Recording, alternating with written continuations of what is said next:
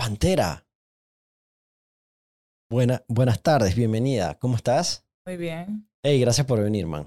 No, de nada, gracias a ti. Y antes- conocerte. El placer es mío. Te estaba diciendo que tú, tú me estás diciendo que no, yo, yo, yo, yo te conozco, yo te conozco, pero no te conozco. Yo, yo también te conozco, pero no te conozco. Eh, Monstra, felicidades por lo que has logrado. Muchas gracias. Eh, ya veo que tú eres medio nerd también. ¿Ah? Poco Ah, con mué- Naruto. muéstralo, muéstralo un poquito. Eso. 100% fanática de Naruto. Nice. Eh, ellos, ellos no hicieron una colaboración con Fortnite, Javi. Con Naruto, ahora están en Attack on Titan. El tema del anime es muy pesado. Eso. Es- y es bastante. Es bastante. Justo cuando tú piensas que ya, o sea, ya estás fijado con el tuyo, con el, eh, te, te sacan One Punch Man. Y, y la, botan. Pikachu. Pikachu. Jos, eh, alright, como si no te conociera. ¿Quién es Jocelyn? Yo, esto no es una entrevista, realmente yo te quiero conocer. Esto es realmente como que nada, es un espacio para, para conversar. Y, y una de las cosas que yo reconozco de ti es que tú eres una de las eh, mejores deportistas que, de, la, de la nueva generación. Eh, y, y yo quería conocer un poco de tu experiencia en este deporte, que poco se, o sea, no es el tradicional de Panamá. Aquí es béisbol, que sí, boxeo, fútbol, exacto. So, ¿quién es Jocelyn la Pantera? Eh, Jocelyn la Pantera Edwards. Eh, una chica criada en Ciudad, Ciudad Radial Juan Díaz. Days. Ciudad Radial Juan Díaz. eh, a los 10 años mi mamá se mudó para Pacora. Cuando tenía 10 años mi mamá se mudó para Pacora. Y desde ese entonces vivo en Pacora. Ah, te comento. Todo comenzó, Jocelyn Edwards, o sea, la deportista, lo que soy ahora, comenzó cuando tenía 12 años, ¿Qué edad tienes ahora? 17. Ok. Eh, Estaba como que, eh, se me olvidó que tenía 27. tienes que empezarlo dos veces. 27. eh, todo comenzó porque ah, mi padrastro falleció cuando yo tenía 12 años y ya yo estaba entrando en el mundo de boxeo. Yo quería hacer, o sea, yo estaba entrando en el mundo de boxeo, pero solamente iba, iba a entrenar, iba a entrenar como unas 3, 4 clases, después pasó el accidente de mi padrastro, eh, falleció y bueno, somos, en ese tiempo éramos que cuatro, somos cuatro y mi hermanito, mi hermano que ya tiene 17 años. Y bueno, y, eh, estábamos en la escuela, estábamos en una escuela privada, con mucho esfuerzo mi mamá trataba de pagar la escuela. Cuando mi padrastro fallece, ya todo se complicó. Y bueno, yo comencé a, a entrenar duro y yo decía, bueno, voy a ser campeona porque yo veo que aquí ganan plata en, en boxeo. Yo entrenaba en Curundú. Y dije, En el entrenar en Curundú, en el, En el Rockero Alcázar. Sí. ¡Ostras! ¡Nice! Y yo decía, voy a, entren- voy a entrenar y voy a, voy a debutar. Yo, yo pensaba que era así de fácil. Y yo llego, yo llego a entrenar. Recuerdo que entrené, eh, comencé con entrenador Soto, eh, Orlando Soto, y me dice, ¿qué tú quieres? ¿Entrenar para defensa personal o para pelear? Yo le digo, para pelear. Me dice, ok. Y me comencé a entrenar y después yo le digo, ¿ya puedo debutar? Me dice, no, tienes que entrenar, yo te- todavía estás verde. Demuéstrame que tú quieres esto de verdad. Bueno, en ese tiempo comenzaba a entrenar, comencé a entrenar, mi mamá me trataba de dar pasaje para, para ir a entrenar. Ujú. Pasaje exacto, no el dólar, para ir y venir en el corredor, que en ese tiempo era 50 centavos. Iba y venía, iba y venía, pero sí, a veces, a veces, tiempo complicado, ¿no? A veces no había, a veces sí. Pero bueno, para no irme al otro tema, eh, todo comenzó en ese tiempo. Y yo decía que yo quería ser campeona para, para ayudar a mi mamá. Y, y estaba entrenando duro, estaba entrenando súper duro. Mi mamá trataba de darme lo que podía para ir a entrenar.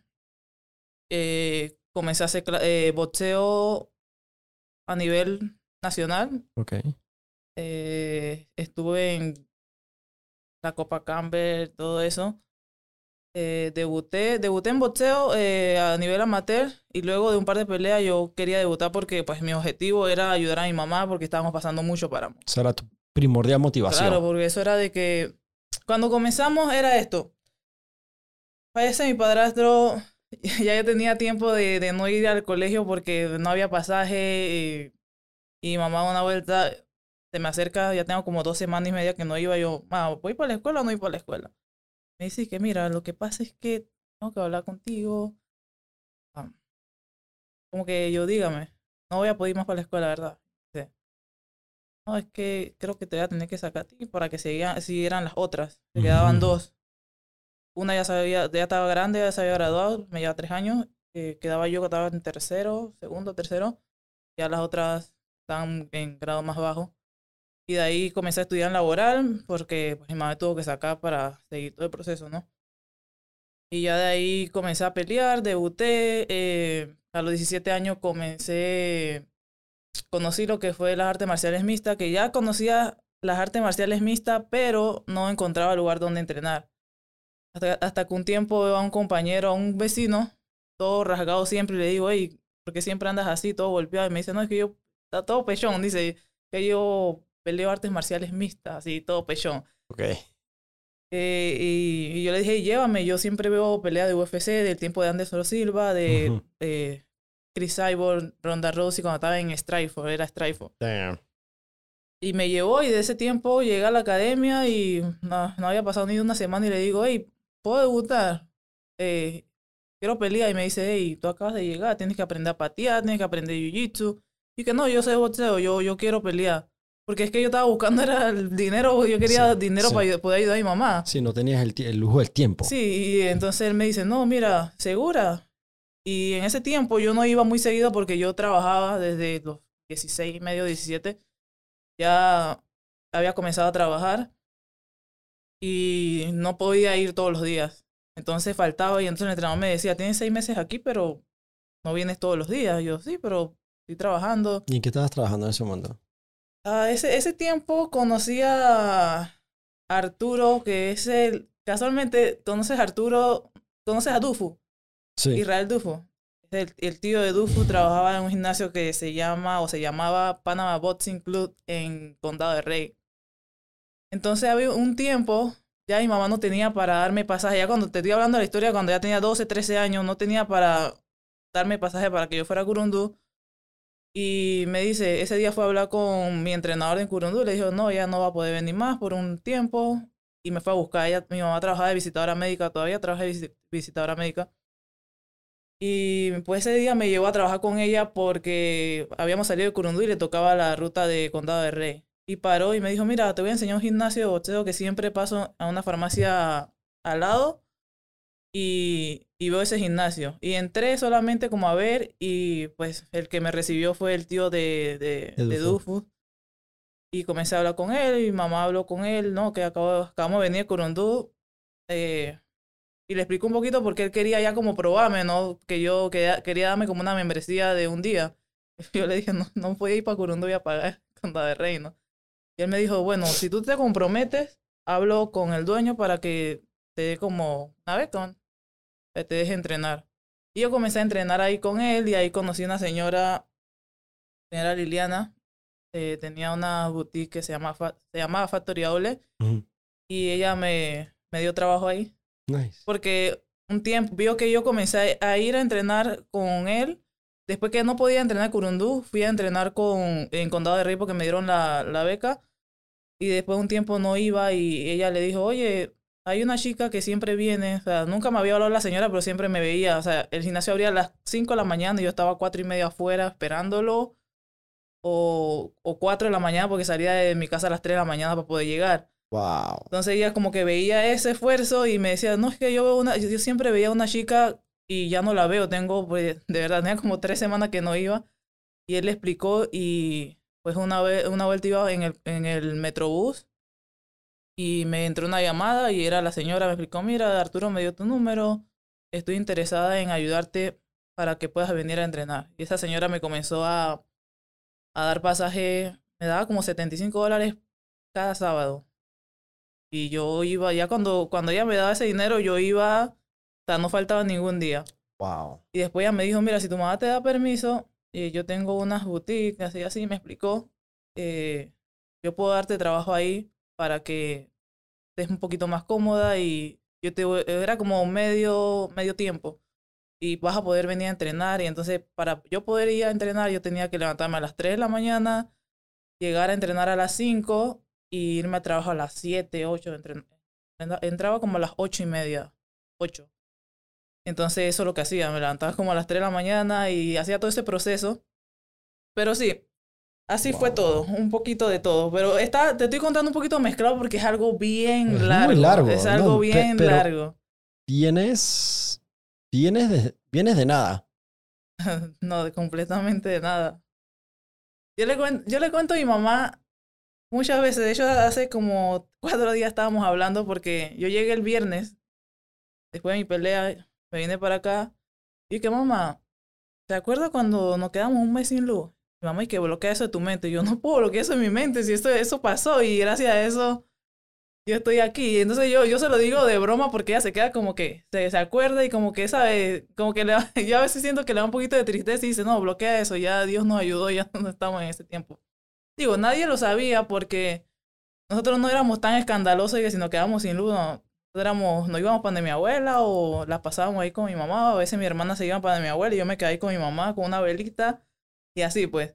Pero yo, yo le digo a mi hermana, y hay que contar, si se, da, si se da la oportunidad y te preguntan de dónde vienes, hay que contar todo eso para que tú se, para que la gente sepa el esfuerzo y que nada es imposible.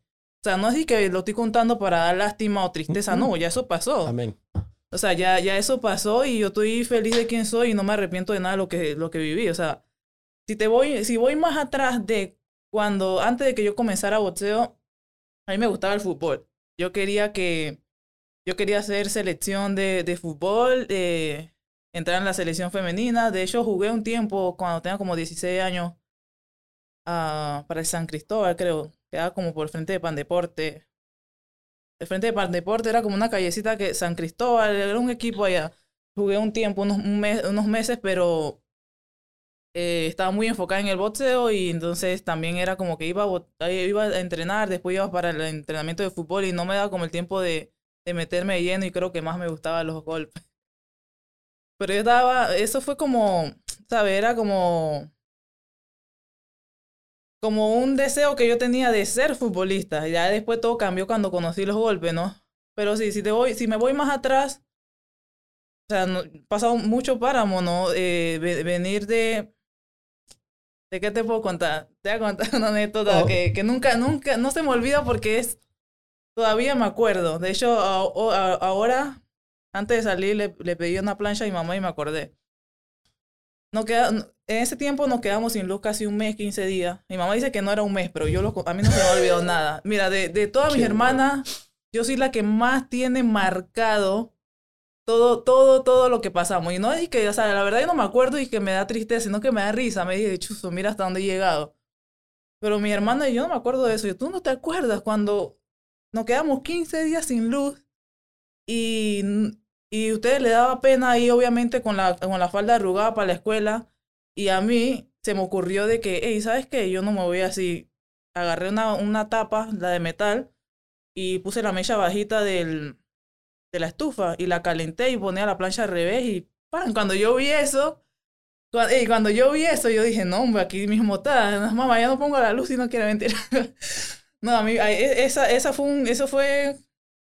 ¿Tú te la ingeniabas? Sí, me la ingeniaba, me la ingeniaba y después mis hermanas ya agarraron la, la onda y, y, también hacían lo mismo, calentar, se levantaban temprano, calentaban, poníamos la tapa de metal, poníamos el uniforme al revés y planchábamos. Eso era mejor que la plancha. Pero yo te oigo contarlo y tú, eh, eh, lo que tú dices, yo creo que para un padre debe ser difícil, ¿no? en los, zapatos de tu mamá, pero tú no lo cuentas como con resentimiento ni lástima, tú lo cuentas como es parte de donde tú vienes, te ha hecho quien eres hoy. Sí, yo lo cuento porque, sabes, yo veo tantas personas hoy en día y veo los pelados que vienen comenzando, se quejan de cualquier tontería.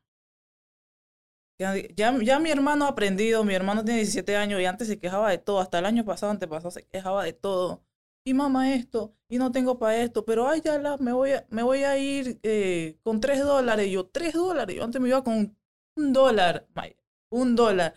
Y me iba en corredor porque iba para Curundú. Mm. Pagaba, me sobraban 50 centavos, sencillito. Y ay, que se me perdieron un cuadro, no tenía pasado a regresar. Yo salía de Curundú yo salía de Curundú, me iba a entrenar y como hay veces que había momentos difíciles que nos levantábamos y mamá así hacía hambre, pero ya tenía, ya, ya estábamos, ya sabíamos.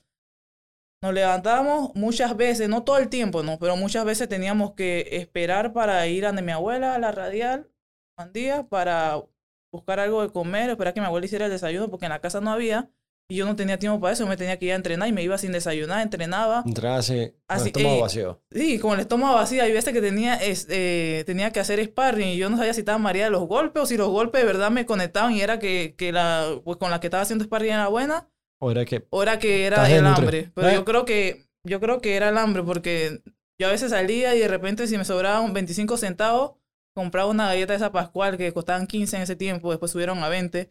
La Pascual de sabores. Metía eso y yo era más feliz, iba para la casa y ya cuando iba ya había algo, ¿no? No era todo el tiempo, pero pues fue parte, ¿no? Pero siempre fueron momentos difíciles cuando, cuando murió mi padrastro, fueron momentos muy difíciles y yo decía, no, yo tengo que ser campeona de boxeo porque yo voy a ayudar a mi mamá.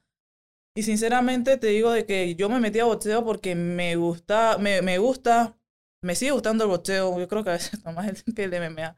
Que es que yo comencé con boxeo.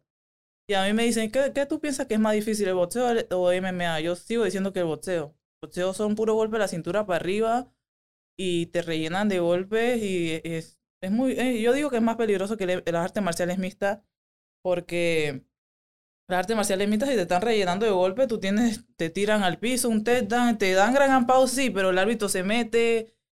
El- en el boxeo también, pero tienes más tiempo de descansar en... hay más tiempo para descansar. Sí, porque un takedown te tiran y mientras que te buscan cómo pegarte, tú estás ahí, que también cansa, pero en boxeo te rellenan de golpe arriba, de la cintura para arriba Sí, y la se cabeza. enfoca todo en un espacio específico del cuerpo. Sí, sigo diciendo que el boxeo es más, más complicado.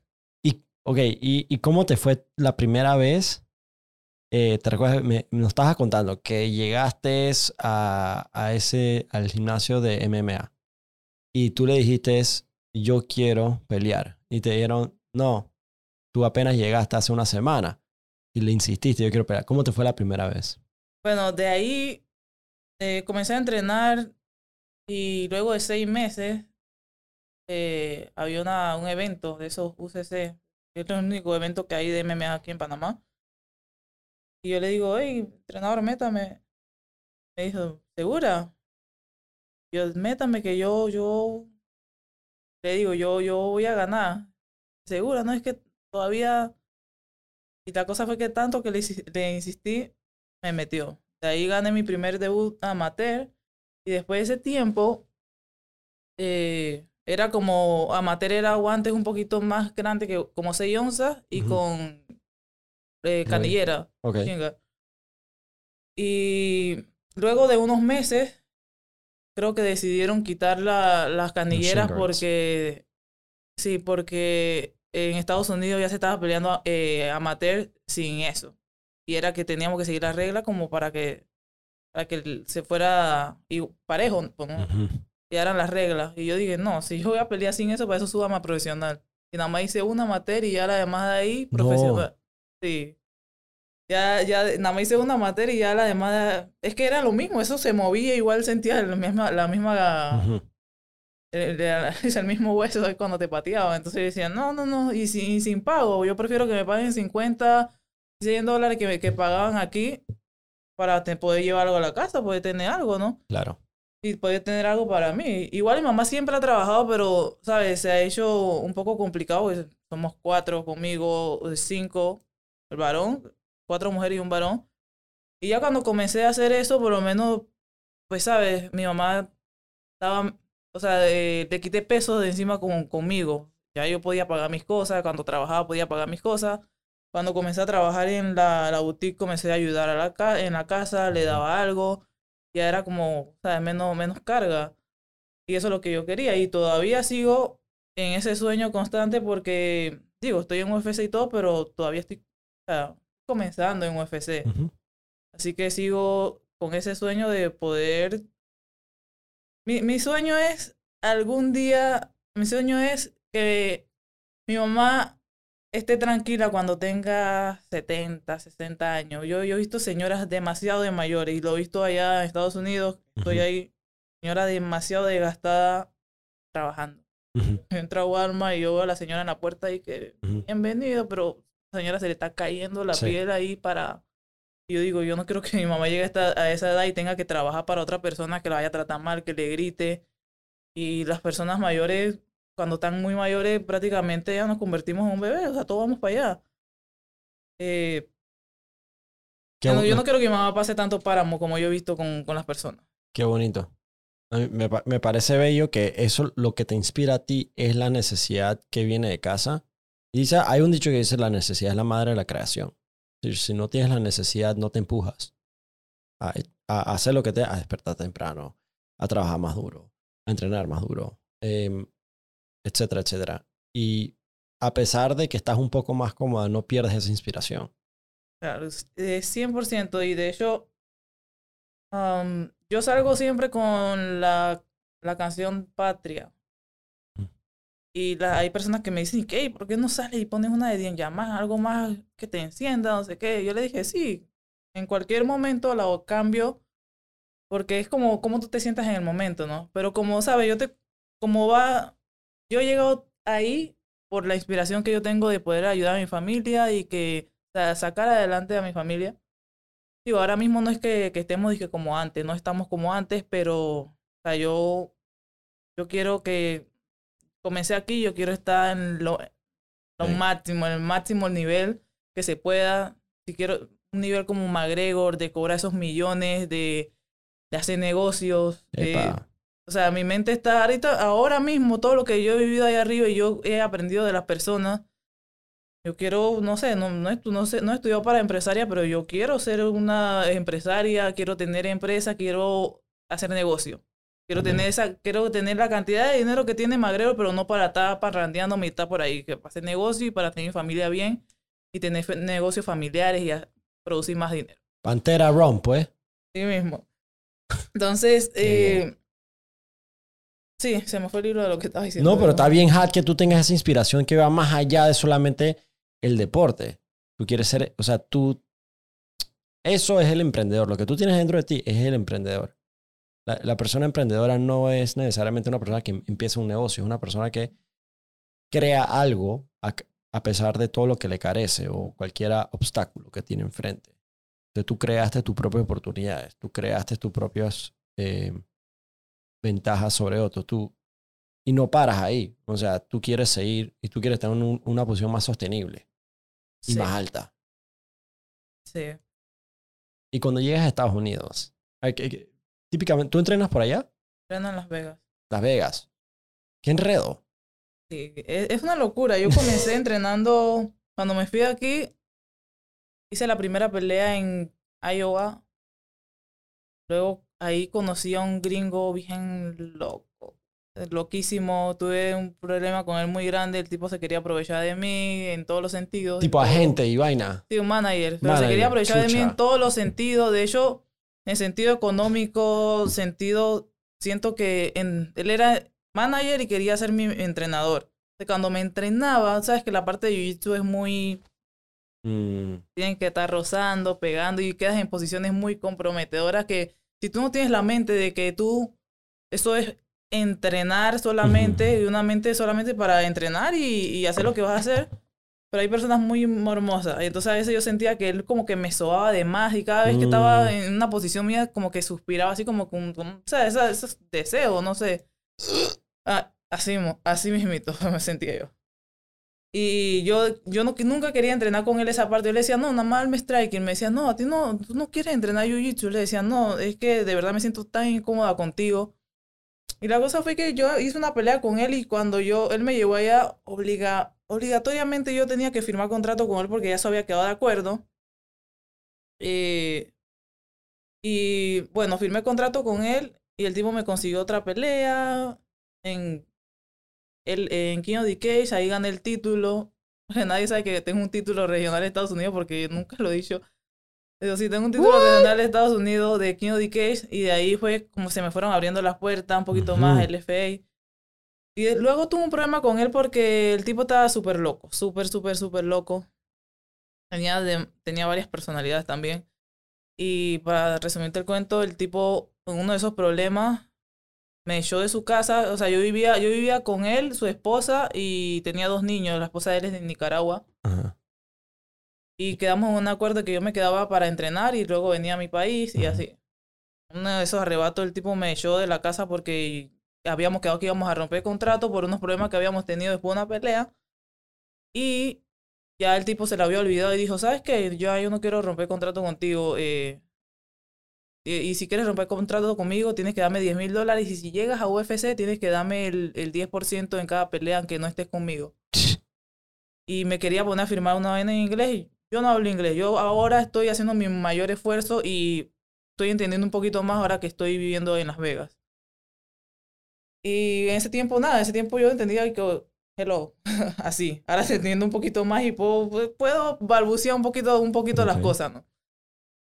Y... ¿cómo haces, con, un ¿cómo haces con un contrato que está en inglés? Me, lo que, me quería poner a firmar y que fírmalo, no tiene nada malo. Yo le dije, no, no voy a firmar eso.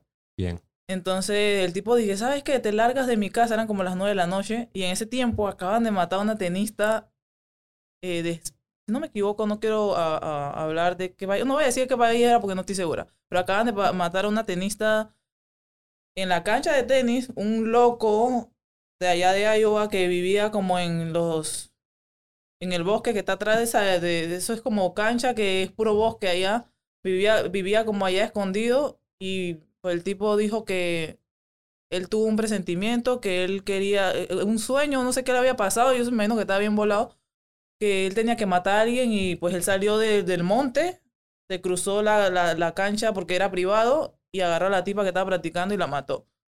Y eso había pasado en días. Y el tipo me estaba alargando a las 8 de 9 de la noche. Eso, Iowa oscuro, vivía en el monte de Iowa. No sé si conoces esa parte por No, allá. es- es- horrible. eso Es es, como el interior. eso, eso es Big Town. Sí, el tipo, parece, el tipo me quería largar a esa, a esa hora y la, la esposa le dice, no, no, no, tú sabes que yo vengo de Nicaragua, ¿sabes? Tú has ido a Nicaragua, sabes todo lo que yo pasé. Yo no puedo permitir que tú la eches ahí a las nueve de la noche. Me dijo, enciérrate en el cuarto y a las nueve de la mañana que sale tu vuelo, te vas. Así pasó. El tipo, ese fue ese día, el tipo llegó con el contrato, se sentó en la puerta y me decía, "Ah, mi negrita, por favor, tú sabes que yo te quiero entrenar, solamente te quiero llevar a UFC. Y de repente, cinco minutos así llorando, llorando. O sea, el tipo estaba llorando y, y de repente, no, porque si no lo firmas, eh, te voy a... Y de repente cambiaba, oye, que me acordé que yo vi una película de un tipo que tenía que varias personalidades, así me acordé, yo estaba en el cuarto y que llorando, asustada, pero con mucha rabia. Y de repente el tipo se cansó ahí, yo no dormí toda la madrugada, estaba ahí, este tipo me mata, me hace algo aquí. Mm. Y de repente en la mañana ya había arreglado mis maletas, tenía como cuatro maletas, porque tenía un par de meses viviendo ahí. Y digo, bueno, me voy. Y me dice, ¿sabes qué? Yo no, no te voy a llevar porque, no te voy a llevar al aeropuerto porque una basura como tú no se merece montarse en mi carro. Eh, yo he gastado mucho dinero en ti, yo he hecho esto. Ey, eso era mentira, porque el man, yo llegué ahí, el man pedía patrocinio hasta de 5 mil dólares y se supone que el- un porcentaje era mío y nunca me lo No daba. Entonces yo estuve viviendo ahí y él estuvo prácticamente sacándome sí. jugo. Y eso es lo que hacen muchas personas, muchas personas. La, la gente, los pelados piensan que irse por ahí es fácil. Yo me fui, tuve suerte que no me pasó nada con este tipo allá. Y fueron muchas cosas. Bueno, eh, ya yo me tenía que ir para el aeropuerto, no me quiso llevar y después me dijo, eh, ¿sabes que Te voy a revisar la maleta para ver qué, ¿Qué? te está- te voy a revisar la maleta a ver qué te estás robando de mi casa. En la casa de Vete él no había nada bestia, weón. Me comenzó a, a sacar todo, me sacó las cuatro maletas, estaba, tenía un montón de ropa ahí, porque el tiempo que estuve ahí hacía suéter de mi pelea y eso. Eh, me sacó todo de las cuatro maletas y ya faltaba poco porque yo- si no iba a perder el avión. Y yo llorando de la rabia, yo dije, este man lo mato, pero si hago algo aquí me pueden deportar o me hacen algo. Yo también estaba pensando en mi, en mi futuro, ¿no? Claro. porque yo estaba bien enojada, estaba era como para caballo. Y la esposa se metió, pero la esposa también como que le tiene o le, Le tenía miedo, miedo. le tiene porque eh, todavía está con él. Eh, y nada más dijo que no lo podía creer, que ella no se, ella no, cuando se me casó con él, él lo- lo- no lo reconocía. Y la tipa ya encerrada con, con sus dos hijos en el cuarto y la- el, el man me dijo, ¿sabes qué? sal de mi casa. Eran como, no sé, como a las 8 de la mañana y estaba el como... vuelo se iba a las 9. era como, se iba a las 10. A 10. Y eran como las 8 y algo y estaba como a menos 4 o menos 2. Ah, Yo tenía un abrigo y todo, pero me, es como me sacó de la casa como una barriada y yo me senté encima de mi maleta. No tenía plata. Tenía como ci- de 100 dólares en mi tarjeta. Pero pues no, no, no tenía nada. No tenía wifi porque estaba muy lejos de la casa. Y yo dije, bestia, ahora cómo pido un Uber, ¿qué hago? No, eh, estaba bien peladita, tenía como, no sé, 22. Tan peladita, pero la verdad bien, bien que no sabía qué onda en Estados Unidos, nada viajando así. Y, y yo dije, bestia, ¿ahora qué hago? Y casualidad me llama mi tío porque ya yo le había dicho que mi tío vive en Maryland. Eh, pero, o sea, yo no tenía mucho contacto con mi tío, nada más por WhatsApp, el hermano de mi, de mi mamá. Y tenía años que no sabía nada de él. Yo como que nada más le dejé el mensaje que estaba teniendo un problema con este tipo, de que cualquier cosa, y él me respondió.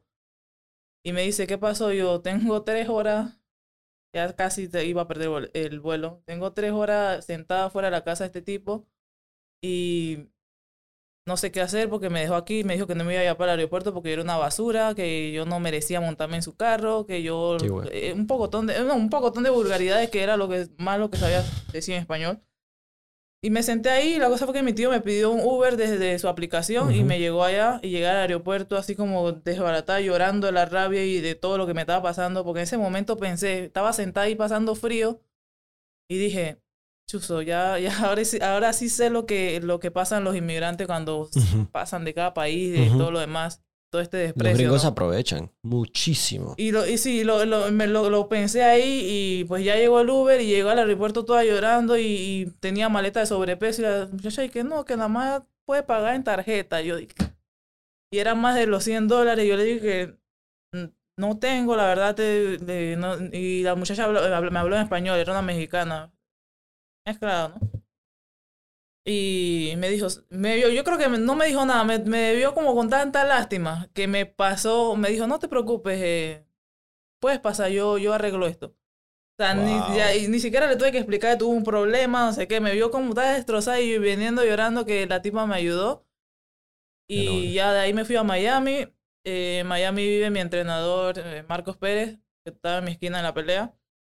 Y bueno, la esposa de él y, y él desde ese tiempo me, me, ha- me han adoptado como una hija y pues cada vez que estoy en Estados Unidos me quedo en su casa. Eh, tengo un cuarto ahí disponible con ellos y Qué de bien. ese tiempo me quedé ahí. Y ya cuando me salieron las otras oportunidades para llegar a UFC y eso, me moví para El Paso. Tuve un tie- un tiempo en El Paso, en una casa de puros peleadores, todos hablamos español. La verdad, tengo mucho, tengo mucho, mucho tiempo en Estados Unidos, pero en lugares que no hablan inglés y entonces después llegó la pandemia y en ese tiempo yo estaba y que bueno, estoy aquí, me voy a meter en un curso, eh, un curso en El Paso que era gratis, cayó la pandemia. Ah, ya la ves. Eh, todos hablamos español en la casa, mexicano, paraguayo, de, para, de, de Brasil, que yo creo que más estoy entendiendo un poquito el portugués que el mismo inglés. Pero ahí voy, ahí voy. Ese eh, ha sido un recorrido. Bueno, estando en el... Y, y, y entonces, a ver, tu última pelea fue hace como dos semanas, el 15 de abril. 15 de abril, ah, ah, poquito. ¿Y cada cuánto peleas? Digo, puedo pelear en un año cuatro o tres veces, depende de cómo salga yo físicamente de la Mm. pelea. Yo, yo, yo tengo tantas, tantas preguntas, específicamente por ahí. Y es, coño, ¿cómo te sientes? De, cómo, cómo, te, cómo, ¿Cómo tú levantas ánimo para, para volver a entrar al ring o al octágono después de, you know, que te, s- putri, las sacadas de chucha que se sacan allá adentro es- son reales, man. Divertidas. son divertidas. Sí, son divertidas. Para mí son divertidas. Putri, qué bien. Putri, a mí, esa es la actitud que necesitas para estar en ese deporte. Sí, porque- Tiene que gustarte. Claro, gustarme y aparte del propósito que tengo de que cuando yo me monto ahí, cada, en cada pelea, te juro que en cada pelea yo voy pensando en mi familia, mi abuela falleció el año antepasado y, y me acuerdo que, ¿sabes? Yo siempre voy más animada porque me acuerdo que en la pelea del año antepasado que hice, perdí por decisión y ese día, ese día mi abuela me había dicho que, mami, no te dejes pegar, tú pai pai que no estoy, dice. Tu pai pai no te, no te deje pegar. Y la verdad no me dejé pegar mucho, pero la tipa, la tipa me ganó por decisión, la verdad, y eso me dolió mucho porque yo quería en ese momento cuando mi abuela me dijo, yo creo que esa es la derrota de UFC que más me ha dolido, porque yo quería cumplirle a mi abuela. ¿Esa Mi fue la última pelea que tuviste antes que tu abuela fallezca? No, eh, sí, la de 2021 en octubre cuando ya estaba viva ya. Ella falleció y, y yo dije, chuzo, no pude cumplirle, quedé traumada, quedé con, dije, de aquí no, no me voy a quejar de la vida, no me voy a quejar de nada. Que mi abuela le dio leucemia cuando tenía, eh, yo 92, ya, ya bien grande. Wow. O sea, le dio, le, le dio leucemia ya bien grande. Y yo dije, no. Yo dije, no me voy a quejar porque me acuerdo que una vez yo estaba en la casa de mi abuela y cada vez que yo venía, porque cuando ella pasó todo eso, yo estaba, estaba en Estados Unidos, viajaba y venía a verla, a ver mi familia. Y cuando la veía, siempre andaba con los pies hinchados y así. Yo le calentaba agua, le ponía, le sobaba los pies. Y una vez me quedé dormida en su casa y, me, nada más la escucho en la madrugada, porque dormía en la mecedora, no podía dormir en la cama. Dormía y no, dice que ella se sentía cómoda en la mecedora. Ponía los piecitos en un, en un, en un, en un balconcito que le poníamos y se quedaba yo, abuela, a la cama. Y decía, no, mami, yo no puedo dormir en la cama. Y no podía, o sea, dormía en una mecedora que esa era su mecedora favorita. Yo estaba durmiendo en la cama y yo nada más la escucho en la madrugada. mm, Yo le me levanto a su talla, abuela, ¿necesita algo? ¿Está bien? ¿No le duele algo? ¿Le, le sobo? Y se para. No, mija, yo estoy bien. No, no, no tengo nada. Estaba, es que se estaba moviendo solamente. Yo sabía que estaba sufriendo, pero cada vez que le preguntaba, no demostraba ni dolor. Yo decía, ¿cómo, cómo hace? Tan mayor como hace. Entonces uno con tanta vida, con tanta fuerza, joven, quejándose. Yo dije, y, y créelo, yo soy humana. A veces yo vengo y me quejo de algo, y, pero cada vez que me quejo, Bestia. Acabo de desarmar la vaina. Ok. y cada vez que me quejo me acuerdo de mi abuela y digo, no me voy a quejar. O sea, la tengo ahí presente y va a ser toda la vida, obviamente. Y nada, eh, Pe- pero-. Pero sabes que mucha gente tiene esos modelos en sus vidas, pero no todo el mundo, modelos a seguir, pero no todo, no todo el mundo tiene la habilidad que tú parece que tienes que de aprender o, o eres como que muy consciente. Que tú piensas mucho en los demás. Entonces tú, porque cualquier otra persona dice, ah, pero mi abuela no sufre como yo, yo estoy sufriendo este golpe ahorita mismo. No, tú te dices, no. Si ella no sufrió, entonces yo tampoco puedo ponerme a sufrir.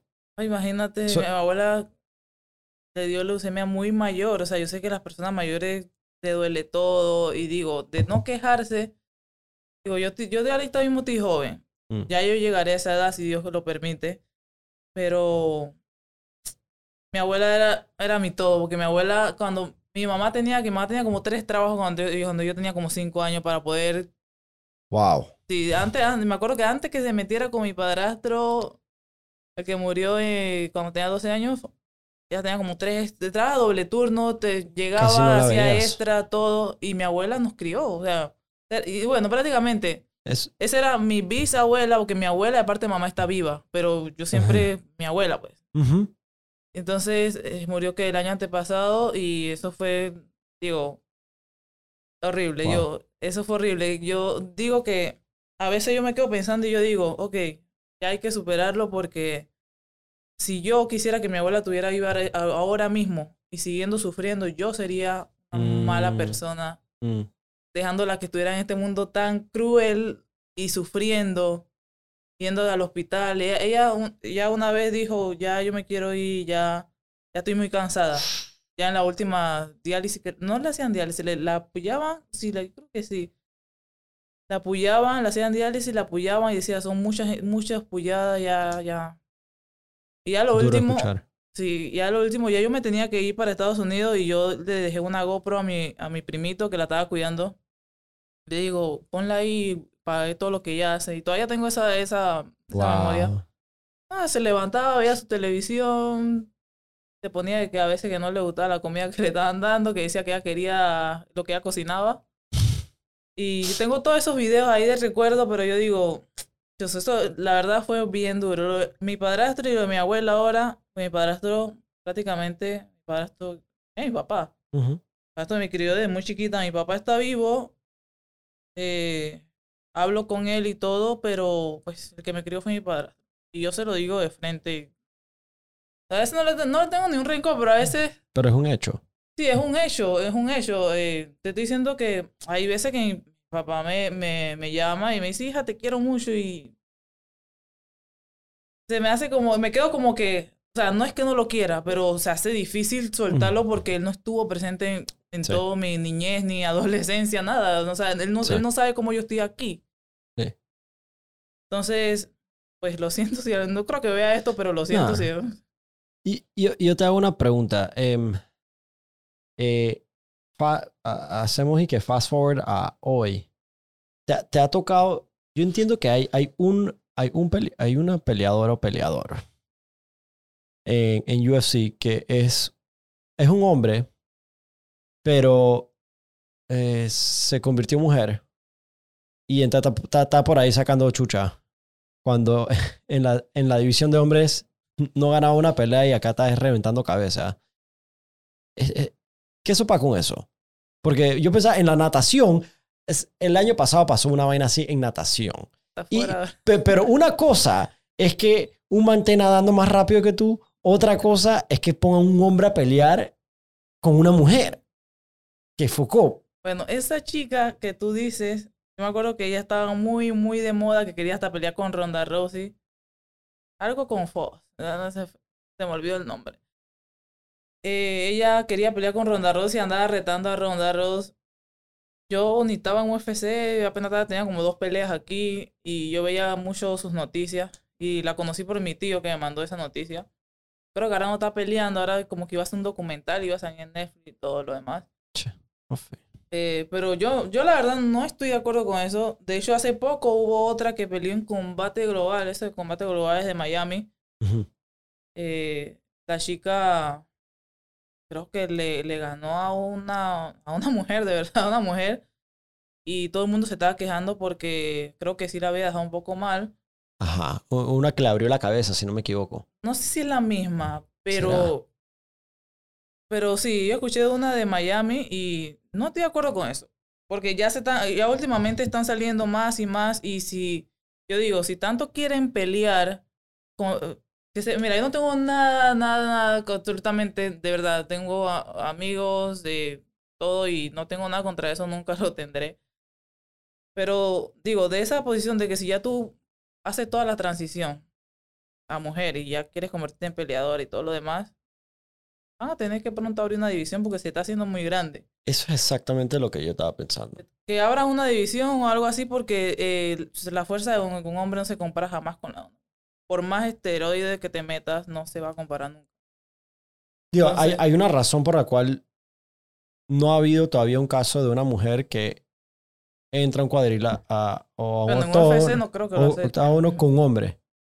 O sea, una, una mujer que se transiciona a hombre No. ha ent- nunca ha ganado. Por una obvia razón.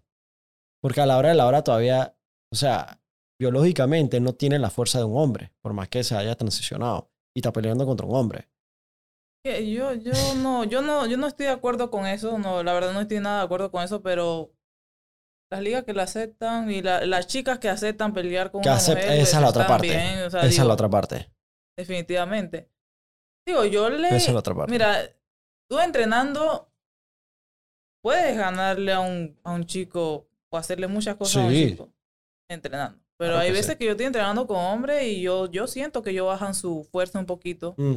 Porque es obvio que si me agarran duro me van a noquear o algo así, ¿no? Pero digo, hay, hay hombres que sí se le puede ganar, eh, pero no, no, no, no estoy de acuerdo con eso. Mira, mi, mi, Sí. mi opinión es no estoy de acuerdo con eso y nunca lo estaré. Porque así como siempre digo, hay que estar claro, y no es porque siempre uno quiere meter a Dios o algo así. Digo, Dios hizo hombre y mujer, eh, mu- eh, hombre con mujer, para que se case con mujer, lo que sea. Lo que estamos creando ahorita mismo en este mundo, pues lo estamos creando los otros, los humanos que estamos Ujú. viviendo en este, en este tiempo. Y está bien, yo Mira, yo soy una persona bastante abierta de mente que no me meto en la vida de nadie. Si tú quieres ser, te quieres convertir en lo que sea, conviértete, pero el no man que dañes se a convirtió tigre. ¿Tú has visto ese man? demás. pero, Ey, vi- Javi, búscate el man que se convirtió tigre. Pero, pero sí he visto a, a tipos que se hacen como... Se incrustan, incrustan, cosas para sí. parecer a animales y eso. Sí, sí, sí, sí. Este Digo, mismo es. Digo, si gusta, colmillos y toda chucha. está horrible, pero si a ellos les gusta, vive tu vida tranquilo y no dañes la demás. Háblame esa vaina. ¿Ah? Este man se gastó todo una, un pichal de plata Ey, para pero pero dime gato. algo, esa, esos, esos bigotes son... Son, son unos alambres incrustados aquí. Él tiene, o sea, ellos se, se, se tuercen y se, y se desconectan. Pero él tiene unos implantes aquí. Pon, los pon las fotos. ¿Dónde pon las fotos? No, man. Ni los gatos quieren estar con él. se imagino. Chuzo. Y mira el antes y después. Pon el de la derecha. Mira el antes y después. Y no cualquier gato. Un gato bien gordo. Porque el man era un man todo Parece flaquito y vaina. Es un Garfield, es un Garfield. está más bonito. Serio. Ey, so, ¿tú sabes qué es lo chistoso? ¿Tú has visto South Park? ¿Tú no has visto South Park? Oh, sí. Yo te voy a mandar un link. Yo te voy a mandar un video, ¿ok? South Park es, es una cómica de sátira de adultos. Es una cómica de adultos eh, que existe desde 1999. Y, hermano, este- chucha, estos manes son unos cracks porque en el 2009 hicieron un episodio en donde un tipo que era disque súper testosterona ahí inyectado y vaina eh, se comienza a identificar como mujer y comienza a entrar a todos los eh, todos los torneos de mujeres y, gana en, las olimpiadas y entonces agárrate porque eh, uno de los personajes principales Cartman que es un niñito gordito súper HP el pela es una rata así ratísima es una rata y él agarra y ve esto y él dice, ¿sabes qué? Buena idea. Y el tipo se, se identifica como, como eh, una persona con leve síndrome de Downs y se va a una Olimpiada Especial para ganar toda la Olimpiada Especial. Entonces, esto fue hace 15 años, man. Hace Se 15 está años ahora. y se está dando ahora. Entonces hay una serie, hay una serie de, de, de cosas que están pasando eh, que son así como Simpsons lo predijeron, South Park lo predijo. Pon, pon el de South Park, dice que man, woman, eh, macho, man, woman. Espérate, veía... Ahora, ahora que veo, ahora que los veo. Ahí está. Él tenía que competir en el Strong Woman Competition. I mean, era un KR. Esto es 2000, esto es 2011, esto era sátira. Y hoy en día ya no puedes ni siquiera hacer un chisteto porque está la realidad. Em, Ahora que, ahora que lo veo, así como breve resumen cuando era que NTV, ajá. pero no, no, vi todo, no he visto nada completo de... Ponme el primero, Javi. Esa. ¿Ah? De la. O sea, eso es exactamente lo que estamos hablando. Y lo que está pasando es que hay una nadadora en Estados Unidos de- Esa. Búscate la nadadora, Javi. ¿Cómo se llama? Em, ah. Ahí tú la puedes buscar. Sí. No, tuviste. Tuviste lo que pasó. O sea, este man estaba de 495 en la división masculina de natación universitaria. Se define, no hizo transición nada, no hizo nada. Simplemente dijo, hey, soy mujer, tengo el pelo largo. Sí, nada, tiene el pelo largo y se cambió de nombre. Ajá, ajá, se puso otro, otro nombre. Quedó el primero. Perdón, primera. Primero. Primere. Ey, ah, espérate, ¿tú quieres ver que se pone peor? El tipo acaba, Leah Thomas acaba de decir, si tú miras las noticias más recientes, acaba de decir que ya terminó con esta etapa de su vida y quiere regresar a ese hombre. ¿En serio? No, no. Ey, le tumbó la carrera a unas manes. Le tumbó la carrera a unas manes y ahora quiere regresar a ese hombre. Bu- buscan las noticias. ¿Ves? Esas eran, las- esas eran las peladas. Eh, Pon, pon noticias en news ahí. No, ahí donde estabas. ¿Dónde estabas, Javi? Ahí dicen news. Eso. Ahí te va a decir. Eh, policy. Ah, y entonces encima de todo. Ella entonces entra, o él, ella, entra al baño de las Ah. mujeres y se cambia con las mujeres, excepto que él tiene todas las partes de un hombre. Entonces, ¿cómo las mujeres no se van a sentir acosadas? Eh, se supone que tenemos que estar empoderando a las mujeres, pero es como, es como estamos yendo dizque 180 y dando 180 de vuelta y estamos regresando de vuelta al mismo lugar. Como que tantos cambios sociales que estamos, que en verdad no hemos hecho ningún cambio. Bueno, Qué locura. eh, es, una, es una locura todo lo que está pasando, pero es como te digo, cada quien con su vida. Sí. Yo la verdad me, me enfoco en lo mío, en mi deporte. eh, pero sí, en los deportes se están viendo, no solamente en los deportes, se está viendo tantas cosas que ya na- nada me sorprende. Sí, y tú estás en Las Vegas. Allá está, allá está toda esa locura. Ah, sí. Pero prácticamente vivo en Las Vegas y yo te dije del UFC Performance Center a mi casa, de la casa, así casi ni salgo al strip. Eh, tú no estás en el strip allá donde están las locuras de... Yo vivo como a cinco minutos del strip. La. Pero vivo en la calle que está más retirada de, todo. Pero está todo muy cerca. Las Vegas como una rotonda, un cuadro. Todo, todo pega ahí mismito, ¿no? Pero nunca he sido como fiestera, loca. ¿Qué es lo tuyo? ¿Cómo chileas? ¿Videojuegos? Sí. ¿Qué haces? Y hay veces que juego. ¿Qué birreas tú? ¿Serio? ¿Tú Duty. ¡No! Sí. Ah, tengo Nintendo Switch, eh, Wolfenstein 2, Ajá, buenísima.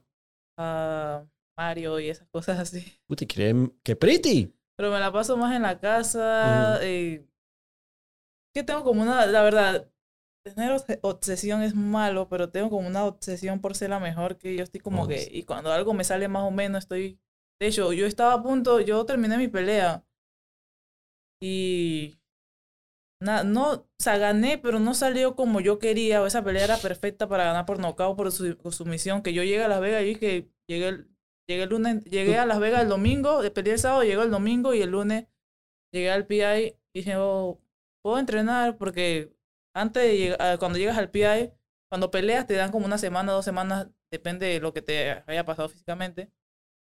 Y la entrenadora dije, tocas de pelear, vete para la casa. Y yo dije, eh, pero es que estoy bien, me siento bien. Tenía los tobillos hinchados por de, de patear y los contactos, pero no me dolía, solamente lo tenía hinchado. Ujú. Y apenas se me estaba bajando, creo, un poquito. Y yo dije, no, yo puedo hacer pesa, no sé qué. Dije, bueno, ve, pan de, ve para PT a ver si, si te, dejan. Y la cosa fue que me dijeron, dije, bueno, sí puedes, pero la verdad, descansa. Y eh, pensé un poquito más las cosas y mi mamá dije, oye, tú me dijiste que venía después de tu pelea. Y Mm, y por eso estabas aquí hoy. sí, que la ve mi mamá, pero eh, estoy tan obsesionada en ser la mejor y en que la verdad la, la fiesta no, no es lo mío. Y he, he tra- no, he tratado en el sentido de que a veces estoy con mis amigas, no sé qué, vamos tomando una cerveza. Ah, me tomo dos. Ya estás, ya estás. Me da, me da sueño, comienzo a bostezar y si me tomo otra más ya veo borroso, te lo juro, veo borroso. Yo soy cancha corta también. Yo no puedo, yo no soy rumbero. Pero Entonces, tú, tú me estás diciendo que tú ganaste, pero no quedaste satisfecha con, con tu win porque no ganaste, no fue un headshot. no, no, y aparte de que, sí, fue, fue todo, mira, contándolo aquí, que no creo que lo cuente a ningún, ni a nadie de, de MMA o algo así. De repente nunca sabes, esto llega por allá, pero eh, contándolo aquí, en la semana de que yo tenía que viajar a, a Kansas a, a la pelea, semana de Fight, bueno, cuatro días para la semana de Fight Week, iba, iba manejando para el gimnasio y me chocaron saliendo del freeway. No tuve la culpa, fue el tipo, se, La madre. venía saliendo de- del freeway y quiso cruzar tres paños seguidos y donde yo venía me chocó entre, la defensa de atrás y el borde de la puerta del lado del conductor. Ese, golpe- impacto fue tan duro que quedé con latigazos. No se me dolía la mitad de la mitad de la espalda aquí, acá. No pude reportar. Hice reporte a la policía para que el tipo me pagara mi choque, que todavía eso está en proceso. Pero no pude reportar nada del dolor ni nada de mi cuerpo porque si no, no me iban a dejar pelear. Y para mí, yo- yo, Ah, yo no. quería pelear. O sea, yo estaba enfocada de que yo tengo que pelear y yo vivo de esto. Yo, de mi pelea y lo que hago, ¿no? Entonces, imagínate no pelear, ya tener programada para pelear. Yo, yo vivo sola en Las Vegas, yo tengo que pagar cosas y y pues eh, va a ser difícil no pelear, ¿no? Y no, no reporté nada. Y la, la pelea no se dio como yo quería. Me, o sea, la tipa me derribó dos veces. Eh, sí, tuve el control. La tipa, ¿qué pasa? La tipa me derribó, pero no la dejé hacer nada porque la amarré la mano, no la dejé como sentirse como arriba para que ella me golpeara porque me, me agarrara en gran apao me iba a acabar. Porque la tipa es buena cuando tiene, se siente confiada y tiene el control, comienza a meter codazo y posiblemente me podían parar la pelea o algo así, ¿no? eh, y bueno, para no alargarte el cuento, no me sentí cómoda cuando quise hacer muchas cosas abajo para levantarme. Sí me sentí el dolor, pero bien fuerte. No dije nada. En la semana de, de corte de peso me bajó el periodo del mismo día. Yo dije, ¡No! Yo dije, no, mira, no quise decir, no lo quise decir en el momento, pero yo dije, chuzo, estoy salado. porque, porque varias veces me ha pasado, pero esta vez tenía lo del choque y, y sí, de verdad, me dolía bastante, pero yo siempre quiero mostrarme como dura y mi entrenador, ¿te sientes bien? ¿Cómo está lo del...? Yo no, mm. no me duele nada, yo me tomé la pastilla. Siguiendo los pasos de tu abuela. Sí, me sentía, de verdad, yo me, yo, pero sí me sentía bien mal y yo no dije nada, porque sabes, cuando uno dice cosas después de que uno pierde, si uno pierde o algo así, eh, eso es excusa. Eso ah, está pegando excusa. Es mentira. A mí no me importa lo que diga la gente, pero yo sé, yo sé, lo, yo sé que estoy diciendo la verdad.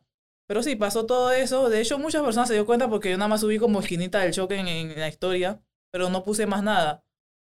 Y no, no, obviamente no reporté eso porque no me iban a dejar pelear. Y eso fue muy incómodo. Con esta chica que me pusieron era, es muy buena, es muy buena, pero yo sé que yo podía dar más y poder terminar esa pelea. Y entonces, ¿qué pasa? La pelea terminó por decisión dividida. Y pues muchas personas de, estaban viendo la pelea, más de checos y gente de Estados Unidos también. Como, estaba como mitad y mitad, porque mucha gente me, eh, cuando terminó la pelea dieron 28 a 29 a mi favor. Y la gente que le robaron la pelea a Pudilova. Entonces era como 50 porque eh, me, me, escribieron un montón de personas de República Checa, de todo, de todo el mundo. ¡Qué bestia! sí, te diciendo que era un 50 y 50 de que no, tú ganaste y lo otro dice que no, tú perdiste. Gente que me escribían de República Checa dice que, que, que fucking mona, eh, así. ¿Qué? te estoy diciendo, es que la gente apuesta para las peleas. Entonces, si tú, ah. como pelea, eh, no tienen como pelea de gallo. La gente apuesta duro. Entonces hay uno que me escribió, dice que, dice que, eh, hey nigga, nigga, eh, you suck, kill yourself. Y yo dije, ah, no sé si lo dije bien, pero me dijo que, hey negra, tú de daco, mátate, algo así, entendí. Y yo dije, eh, me quedé como que, o sea, este tipo, la, la verdad no soy esa persona que lee algo y le da sentimiento y que porque, te, hey, te juro, Mayer yo no sé qué pasa conmigo, pero yo tengo mi mente tan fuerte y tan a mi objetivo que nada de eso me ha afectado psicológicamente. Sí afecta porque si tú lees algo y te molestas y te da impotencia, ya te afectó. Para mal o para bien. Porque, ¿Por qué? Porque yo no puedo ponerme con esa gente y que no, Estás clarita. No puedo, no puedo responder y mandarlo para el carajo. Entonces, como no puedo responder y mandarlo para el carajo, claro, la impotencia de que yo soy una persona que me prendo rápido. Y dije, si lo tuviera al frente, con lo que le dijera él mismo quedaría. Pero tú sabes que la mayoría de esos manzanillos, si te ven enfrente, no se atreverían a, ni saludarte, ni sonreírte, ni mirarte. Ah, Ofi, a ver. Mira lo que me pasó. Yo llegué el domingo, después de mi pelea, y el martes, yo fui con, eh, fue, vino una chica de aquí de Panamá, se llama Ninek, que toma fotos. Eh, trabaja de fotógrafa para, para las ligas aquí de Panamá deportivamente. Parte de todo lo que hace, ¿no? Eh, ella fue a ver mi pelea y se quedó tres días en Las Vegas, se quedó ahí conmigo en mi casa. Y bueno, estábamos ahí, me acompañó y también como la gente fue muy negativa y eso, yo creo que ella también estaba acompañándome pensando que yo me iba a sentir como que, oh, ¿sabes? Me iba a dar una decaída. Ella fue a acompañarme y se quedó conmigo bastante tiempo, hicimos es mi amiga de hace mucho tiempo. Fuimos a, a comer y eso. Pero también, también la sentía como que, hey, ¿te sientes bien? Estaba como muy preocupada porque había muchos, muchos comentarios negativos. Y yo le decía, no, yo estoy bien. Y fuimos a un mall.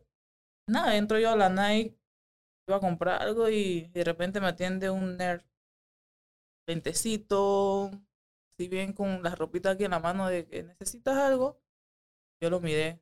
Pero ape- apenas que lo miré, yo es el tipo que bloqueé antes de ayer. ¡No! Ey, cosas de la vida, te lo juro. Yo me quedé, dije, y no le dije nada a ella porque ella de una vez se pone, se pone así como que, no, mejor vámonos aquí. Yo quería comprar tranquila, ¿no? Y yo me quedé así, yo dije, te juro, porque yo cuando yo voy a bloquear a una persona, yo tengo que ver el perfil y todo, no, hacer todo el proceso. Y, y yo con, con ah, mira, yo perdono, pero no olvido. Ujú. yo estoy segura que era él. Y lo busqué y efectivamente, porque cuando tú bloqueas el perfil, pero ya después de un tiempo se te quita la imagen, Ujú. pero yo lo bloqueé y lo reporté porque estaba diciendo muchas vulgaridades. Y yo dije, era él. Y yo me le quedé viendo, fueron segundos, me le quedé viendo. Y yo le dije, no, tranquilo, estoy viendo. Pero ni rencor ni nada, ni rencor ni nada. Pero yo me quedé me eché a Te reír y dije, ¿qué tal si yo fuera una loca de que no le importa que está en la UFC y agarre ese tipo a golpe en el momento o Mm. hace algo? Mm. pero creo que Dios me ha dado bastante paciencia. No, no soy ignorante. Yo creo que yo tengo No, te muy, yo tengo muy enfocado lo que quiero en mi vida y estoy enfocado en mi Te camino. felicito, man. Pero yo me, eh, de verdad, todavía me acuerdo y digo, y, y siempre voy a ese mall. Que me lo encuentre. No, mentira. Tú, tú sabes que a mí me pasó algo muy similar, pero no tanto. Similar, pero yo creo que cuando... Yo creo que tú te diste cuenta que tú ganaste por el comportamiento de él. Porque su comportamiento fue diferente. Fue sumiso. Y se demostró que en verdad no es ningún paroncito. No, No. y, no, y también que, que, que el tipo ni se dio cuenta que era yo.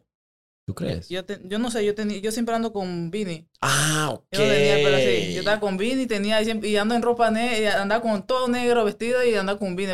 Parece que hubiese robado un banco. pero andaba con Vini naranja, que es el favorito ahorita mismo. Y, y el tipo así como que me preguntó y todo fue así. Yo así nada lo miré y yo dije, este, o sea, ¿cómo Guay. te pone en el camino las cosas, el destino, lo que sea? O sea, nada me le quedé viendo. Pero de- te juro que ni sentí rencor ni nada, nada más. Mm, Ah, como que gente, gente tonta, gente, porque se veía, tú le vieras la cara. O sea, tú le vieras la cara de pendejo. O sea, de pendejo, eh, así como que, como que mínimo de esa persona que no tiene nada que hacer, de esa persona, y se veía, se veía como esa persona que, que tienen problemas en su casa o algo así. Mira, he tenido tantas amistades, eh, siempre me la paso viendo documentales, cosas también así, de psicología y cosas así, y yo soy, yo soy, yo soy bien tranquila, yo creo que el destino me calma un poco porque, no sé, a mí me gusta ayudar a las personas, que las personas no sufran y, y cosas, yo soy de, esas, de ese tipo de personas, ¿no? Y por eso soy, que soy un poquito más calmada, ya me he calmado bastante, y he aprendido como a escuchar a las personas, pero ese tipo se veía de esos tipos que tienen problemas en su casa, que ya está pasando bien mal y simplemente la se la cogen. quiere quitar con alguien. Sí, así es. Pero yo olvidé eso, pero cuando llegué a la casa, yo no pude y le dije a mi amiga, y tú sabes que este tipo vi-". me dice, "Es que en serio, ¿por qué no me dijiste? ¿Yo qué íbamos a hacer? no le podíamos pegar nada porque soy peleadora de UFC y aquí, eh, siendo, no siendo de este país, imagínate. Pero mira, cosas así como esas me pasaron. Pero, Wow. pero fue bien loco, fue bien loco. Me, me escribieron, de hecho, hasta hace tres días estaba abriendo también mi, los mensajes como que tú no ves, de eso que te Sí, llega. los requests. Ajá. Estaba viendo y un tipo me pone y que, oh, me, porque al final de la pelea yo le mostré los dedos a Pudilova, le saqué los dedos Ok. y le dije, fuck you. porque aquí se puede decir palabras. Puedes decir lo que tú quieras. Ok. No soy de decir muchas palabras, sí, pero eso fue lo que dije. Porque pasó lo de la pelea, no estuvieron de acuerdo con la decisión. Y ella se enojó, su equipo también. Y yo, como respetuosamente, iba a dar la mano. Y los tres me dieron la espalda. Como que yo te haga la, te da la mano aquí, tú te levantes y que me mires así como. que- ah. Entonces ahí fue donde nada más se mostró cuando yo le mostré los dedos, pero no se mostró la actitud de ella. La cámara, cosa de corta cosas. Y muchos periodistas se dieron cuenta, las personas de República Checa, escribiéndome en asterisco, eh, no, yo creo que estaban muy enojados. O sea, son, de verdad, yo sentí el odio checo con los mensajes. Los tipos me mandaron al carajo, me dijeron, tú no ganaste, tú eres, tú eres. Ahorita desactivé los, los, los comentarios por, por ese tipo de Porque, cosas. Porque, por- pues, se vuelven a porque literalmente te acosan hasta la fecha. Sí, Hoy en día te están acosando. de hecho, hasta vi hace que ayer me metí, habían como tres comentarios de unas personas y que, que ¿cómo es? Monkey, eh, tú no ganaste. Los, yo, yo simplemente los comentarios de la, de la foto que tienen activados los comentarios, no lo ve, muchos no lo ve, hay muchos, pero no muchos lo ve porque yo los borro, no me gusta tantas cosas negativas en mi. Instagram. Entonces no quito, no, no he quitado los comentarios porque estoy afectada. No, lo de, verdad no estoy afectada, sino que lo quito porque no me gusta que mi Instagram tenga tantas cosas negativas. Mm, Entonces por eso lo quito, lo dejaré un tiempo hasta que se le olvide eso o hasta que me dé la gana de ponerlo, pero por ese tipo de cosas lo quité, ¿no? Pero yo estoy tranquila, o sea, digo, y lo que me molesta también es que otras personas, esa, esa parte de cuando el tipo me dijo, y qué, y negra, das asco, y mátate, eso me lo escribieron por Twitter en, en mensaje privado, y yo lo publiqué, muchas personas comentó, dije, no le hagas caso a eso, enfócate en los mensajes buenos. No, yo le agradezco a todas las personas que me Sí. apoyan con mensajes buenos, pero gente, para ver los mensajes malos, yo tengo que ver los buenos, porque salen en las notificaciones, yo tengo que Sí. verlos, ¿no? Es inevitable. sí. La cosa está en cómo tú reacciones a eso. Tu mente tiene que estar fuerte y de verdad yo siento que mi mente está fuerte. Eso, esos mensajes así me dan más energía para, para seguir. Exacto. Me dan más energía para seguir. Me dan más energía para seguir y, y te juro que, que esos mensajes, yo me río y yo, yo me quedo como que chuzo, yo ni saben la energía que me están dando para la, para la pelea que viene. Amén. Para la pelea que viene. Yo estoy, yo estoy tranquila. Estoy tranquila. ¿Cuándo es la próxima pelea? Posiblemente en septiembre, estoy pidiendo para septiembre. Y una pregunta, tú no puedes hacer que un entourage así que como hace Mayweather, de que tú vas con tu crew que- de Yo puedo. panameños y vaina. Yo puedo, pero Ah, chucha. eh, eh, acá, acá Ok, vaina eso te, iba, a- eso te iba a preguntar. Desde cómo, cómo eh, pa- pa- el- de alguna manera Pan Deportes, el gobierno, eh, te apoya. Mira, Es ahora- reconocido como un deporte bajo el Pan Deportes, no sé. ¿Qué pasa? Pan Deporte alega, tengo que, lo, lo digo porque pues sí es verdad. Me acaban de aprobar una beca de 500 dólares. Ajá. Yo un tiempo, el año, el, que la pelea pasada también me la aprobaron. Viene de hace que dos años para acá, si no me equivoco. Me la aprobaron y yo el año pasado estaba como, ah, renegando un poco porque yo decía, hey, sea, ¿por qué 500 dólares? Y yo he visto deportistas que, le, que ganan 4 mil dólares mensuales. Entonces, ellos alegan de que sí, yo soy profesional, pero ellos- hay, hay boxeadores profesionales, gente profesionales dentro de planilla que. Ah. Y, y más que 500 dólares. Entonces yo, yo el año pasado dije, oh, sea que lo que yo hago, tirar pata y, y arriesgar mi vida, que es por mí, por mi familia y por lo que yo siempre digo, pero también por el país. El país se aprovecha. Tú O disculpa sea, vale diga. 500 dólares y tú me dices que los otros deportes son, o sea, valen más que lo que yo estoy haciendo. Que a veces está peor, ¿no? Pero yo no, no quiero comparar deportes porque Ujú. cada quien ¿sabes? tiene su deporte, hace su deporte y lo siente más que el de. Y no he logrado que me, que me den un poquito más. Ahorita me aprobaron 500 dólares. No voy a luchar más con ellos.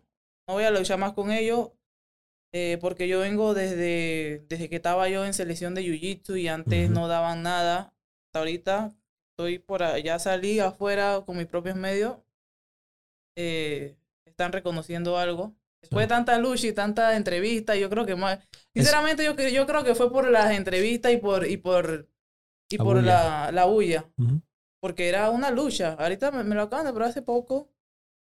Eh, no digo, no voy a decir mentira de que no, Pan Deporte Sí. no me está dando nada. Porque te, te daría mintiendo. Sí, Sí. Me, está, me acaba de aprobar 500 dólares mensual. Y yo digo, ya, no, ah, no, no podría ser un poquito más. Eh, Y tú eres la única panameña que está. la única en debutar como peleadora profesional de artes marciales mixtas y la única en UFC. Actualmente. Entonces, eh, la gente, es que la gente piensa. Yo soy muy sincera, de verdad. Yo no puedo estar disque con tanto rodeo. La gente piensa que. Porque hay gente que. Otra peleadora que está en UFC tu- estuviera finteando disque. Como si estuviera cobrando los millones. Mm, No, yo no ah, estoy cobrando millones. Yo ahorita mismo, eh, de todos los gastos, de todos los gastos que yo tuve que dar de, de mi esquina, ah, no, de esquina y todo lo demás, fueron como más 15 mil, 16 mil dólares. eh, y ahí tú tienes que pagar casi dos mil dólares de renta, van de vivo, Claro, y ahí claro. tiene que sacar un montón de cosas. Y te- o sea, prácticamente pelear para vivir Sí, hasta que tú puedas pelear y, y cobrar millones, sí. Que eso todavía es un proceso, ¿no? Ahorita mismo ya logré, ya logré lo que quería, que fue llegar a UFC. Ahora queda mantenerme, eh, entrar entre los rankings para poder cobrar esos millones y o cerca del millón o cien mil dólares, ni millón, cien mil dólares o, o 90, 80, que todavía yo no estoy cobrando, no estoy ni, ni oliendo por ahí. Entonces, eh, ¿qué te puedo decir? Todo es un proceso, es un proceso. Y, y, y has reconocido que, que, por ejemplo, los medios en Panamá, ¿sientes que apoyan o solamente apoyan cuando, cuando, cuando la botas afuera? Apoyan cuando la voto. Apoyaron cuando debuté, hicieron mucha bulla. Después, cuando perdí, ya quedaron de que, ah, ya la salaron. Ya están como la, ya está como la selección de Panamá. ¿Usted piensa que yo no leo eso? Yo lo leo, pero yo no voy a responderle, ponerme No todos los leo porque a veces estoy ocupada, pero hay muchos comentarios que cada vez cuando yo agarro el celular veo lo, veo lo positivo y veo como siete negativos. Yo digo que, me acuerdo, me acuerdo que vi cuando perdí y perdí la segunda pelea, peleé en Abu Dhabi, debuté, gané, todo el mundo y que, oh, le ganaste a la China, qué tremenda pelea que se tiró cuando perdí, que ya, ya la están salando como la selección. Y la gente su comentario, y gente de Panamá, o sea, gente de Panamá, cuando RPC me sube en su página, de, escribían muchas cosas negativas. Wow. Eh, yo, los, yo los veo, ciertas cosas los veo. Hay cosas que no los veo porque estoy entrenando, entreno tres, cuatro veces al día. La verdad no tengo tiempo para estar bien peleando con la gente. Yo estoy, tengo que enfocarme en otras cosas. Sí. Pero, pero sí, mucha gente negativa. Para esta pelea hay un tipo que me escribió, que tiene dizque una banderita de Estados Unidos, Panamá. Supongo que es mezclado o, o se cree gringo con la... eh, porque hay muchos que son panameños y ponen primero y que la banderita de Estados Unidos No tienen ni la visa. y ahí no saben ni hablar inglés tampoco. O tienen visa de turista. Y de repente me, me pone que, que vive en la, o sea, tiene que vivir en Las Vegas. Y sabía que había muchos panameños en Las Vegas. Y me escribe, me pone un comentario de que, de que "Hey, ¿quieres seguir abriendo ca- carteras pre- preliminares? Y que tú perdiste, tú, eh, tú no sirves, dedícate a otra cosa, de verdad tú no sirves para esto, cambia, y gente así. Y yo lo mandé para el carajo porque ese fue el único que le respondí de, de los locos. Por, ¿Sabes por qué le respondí? Porque sí. tenía una bandera de Panamá. Yo dije, un panameño en Las Vegas y queriéndome joder en vez que yo soy la única Claro panameña en Las sí. Vegas, me quiere apoyar. Lo mandé para el carajo y después el man todo sumiso y que por qué a mí es el único que me responde. Y los otros comentarios que... y los otros comentarios que te están escribiendo en inglés no lo responde porque, ah, porque es en inglés. ah, Tú y yo no estamos en la misma página. Yo, exactamente. No estamos en la misma página. Y no es porque no hablo inglés, porque yo puedo, y hay traductor. Yo puedo mandarlo para el carajo en traductor. Pero no, no tenía tiempo para él. Lo bloqueé ya. Pero me- sí me molestó que un panameño en Las Vegas Concuerdo. y queriéndome joder. Pero así es la vida. Uno tiene que aguantarse muchas cosas. Sí. Y el, el, el mensaje del chico diciéndome que matar y todo lo demás, yo lo subí. Lo subí un rato y después lo borré. Lo publiqué porque solamente quería que vieran todo lo que se tiene que... a- o sea, todo, con toda la presión que cargamos los peleadores. Ya desde, desde públicamente, porque cuando tú estás en el octágono, tú escuchas, Ujú. escuchas todos los que te están mandando, los que te están apoyando y los que te están abuchando y los que te están mandando para el carajo. Así como te lo, así como te lo dicen escrito, como están bien lejos en el público, lo gritan. Entonces, uno lo escucha y tras eso uno tiene que aguantar comentarios de que uno ve comentarios antes de pelear, antes de subirse al octágono. Psicológicamente a muchos peleadores eso lo daña. Entonces, cuando pierden o hacen una mala pelea, ya le dicen que no sirve. Entonces, yo nada más lo subí para que vieran con qué uno se tiene que lidiar. Pero yo lo borré porque a mí ¿Por no, qué? no. Porque no. O sea, yo lo, yo lo subí como 24 horas y. Ah, ok, como Y- historia. No, lo subí en Público. público. Pero ya después lo borré y después muchos de mis entrenadores también que borrar eso para que no te esa cosa tan fea ahí, de esa gente diciéndote eso. Y después lo borré.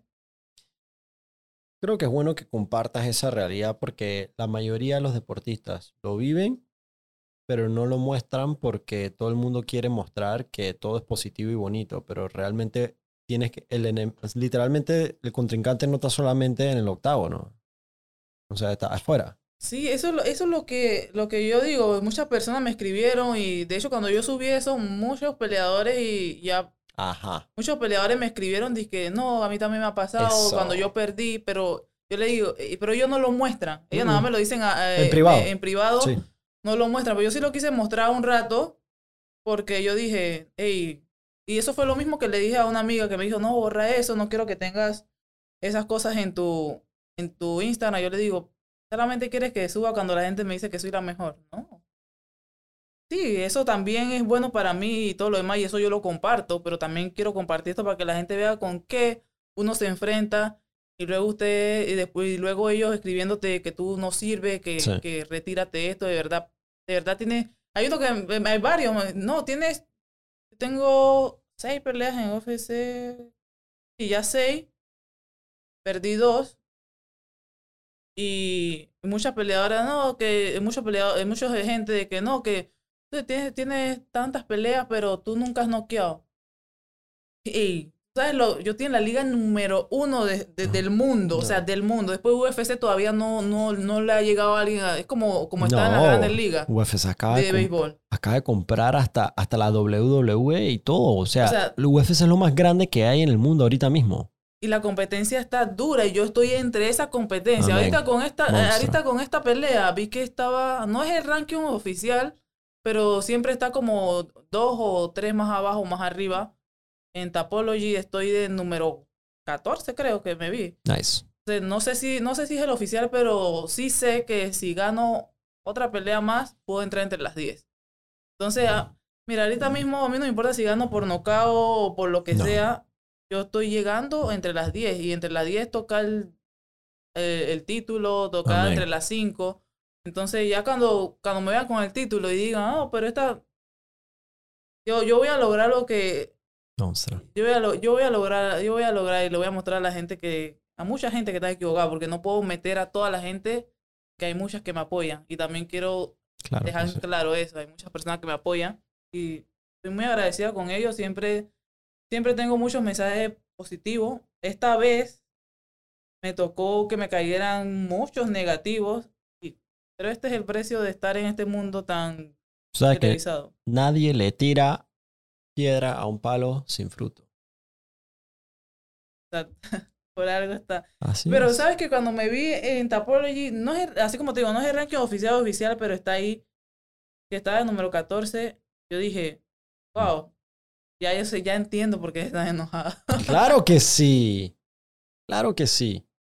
El, mira, em, el que no inspira, el que, el que no inspira, porque no aspira.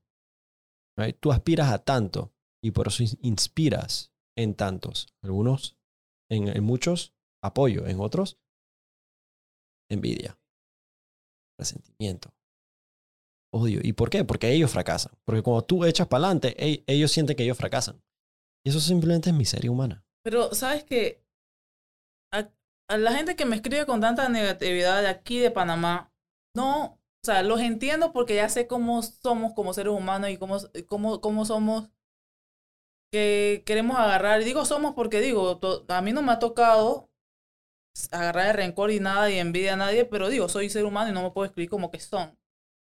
Cómo somos como ser humano, no los entiendo a veces, porque yo digo, los que pelean en MMA, a ver, hay- todos los que pelean en MMA me apoyan. Yo digo, hay muchos enmascarados ahí que escriben tonterías, ¿no? Mm, Pero yo siempre eh, dije en una entrevista en estos días, hey, yo soy la única panameña en UFC, única mujer debuta, eh, eh, que ha debutado UFC como profesional. No he conocido a otra porque las que pelean aquí en Panamá, en las ligas que te digo, son Colombia, Venezuela o otro país, que viven aquí o las que he conocido. Soy la única panameña, 100% panameña. Y yo digo, si algún peleador me escribe me dice, hey, dame este tip, o tú crees que, que tal día yo, yo voy a conseguir mi pasaje, yo, yo lo digo porque yo ahorita mismo no puedo regalar nada a nadie porque estoy sobreviviendo yo. Yo voy a conseguir mi pasaje, voy a conseguir dónde quedarme. ¿Tú crees que me puedes conseguir una semana en gimnasio donde tú entrenas? De una vez. Que mis entrenadores, yo he llevado a personas que conozco de, la- de otro lado que me ayudan a entrenar. Digo, hey, va una amiga, hey, puedes traer quien quiera. nice. Entonces, si algún peleador quiere ir a conocer o que pelea MMA.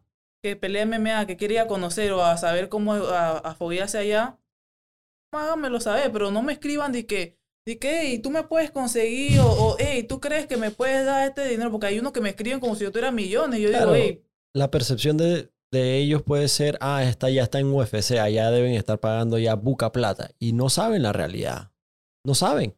hey, cuando el impuesto americano te quita el ¡Uh!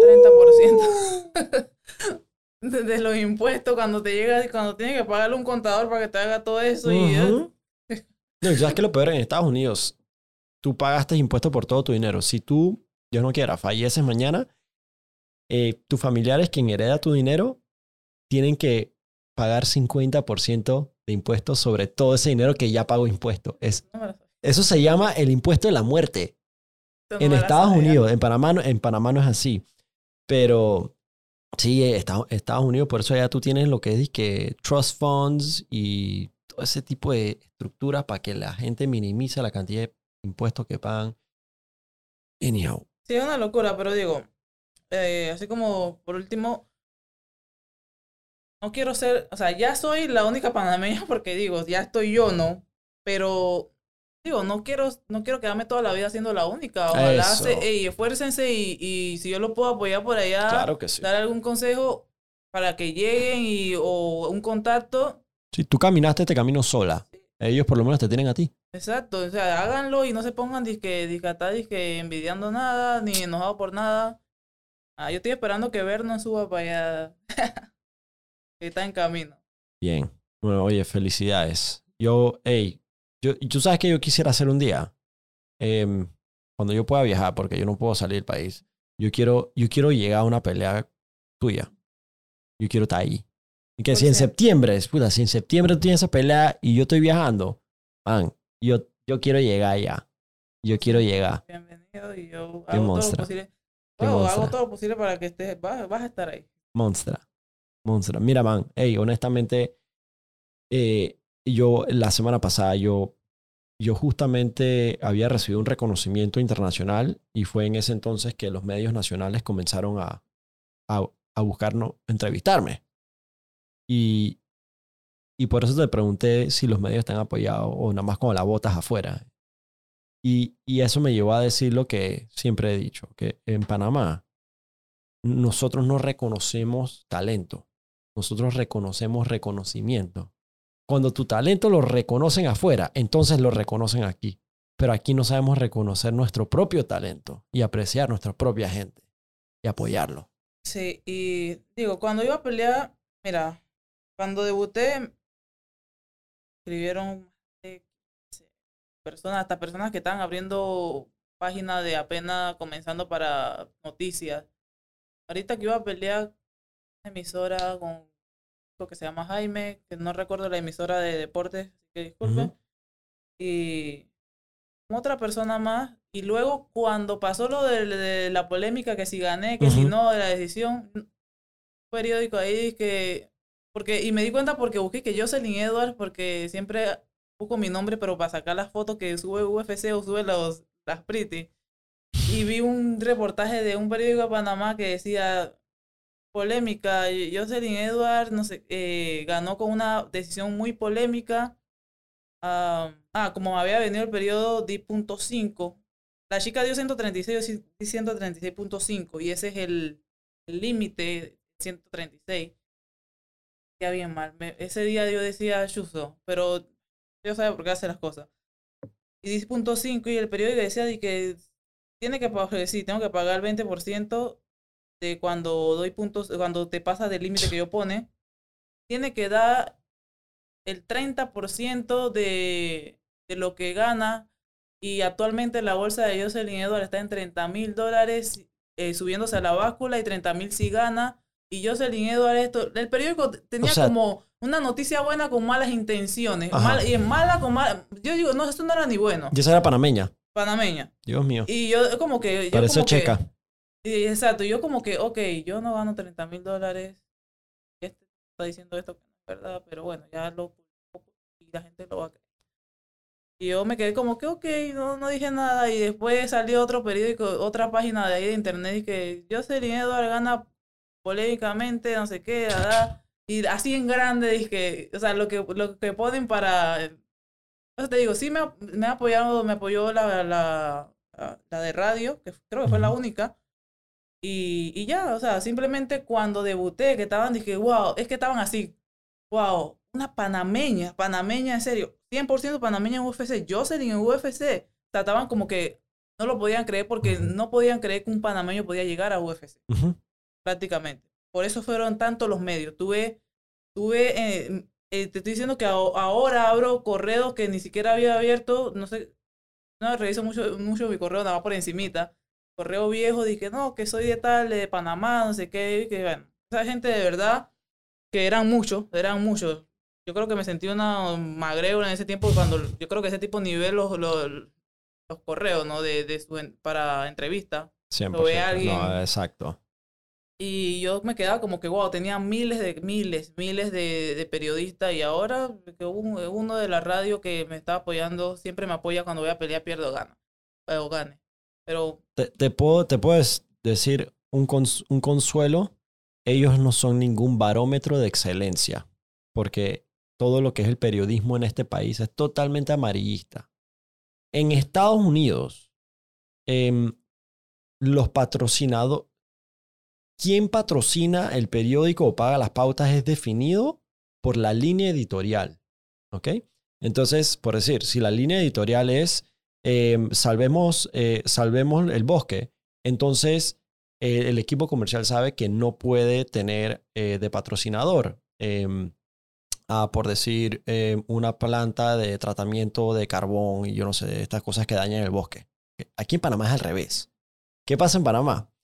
Que el negocio del periódico o la televisión es quien dicta quién, qué, de qué se va a hablar.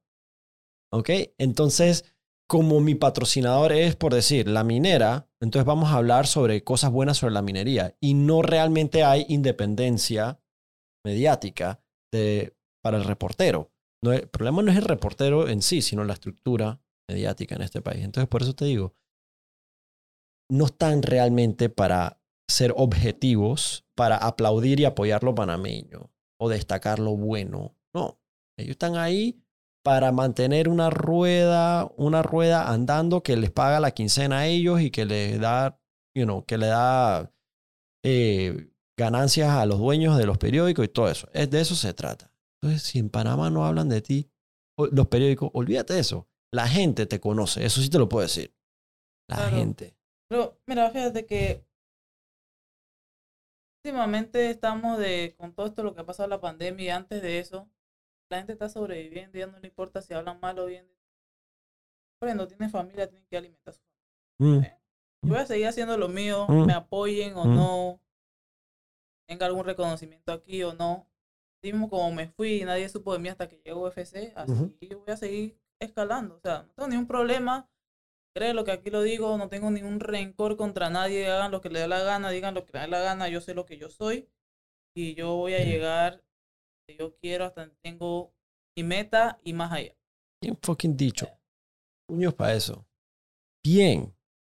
es que te digo, eh, Mayer, no sé, yo creo que lo, lo mejor que me pudo dar Dios es, era, es mi, la sabiduría que, no, miento, lo mejor que me pudo dar es el, ¿cómo te digo? El don de escuchar, aprender y querer mejorar cada día. Y eso me ha hecho ser sabia. Porque si tú no escuchas, yo, yo he aprendido de, de personas, mis amigos todos tienen 5 o 10 años más que yo. Ahora es que yo tengo amigos de mi misma edad o 2, 3 años menos, más o menos.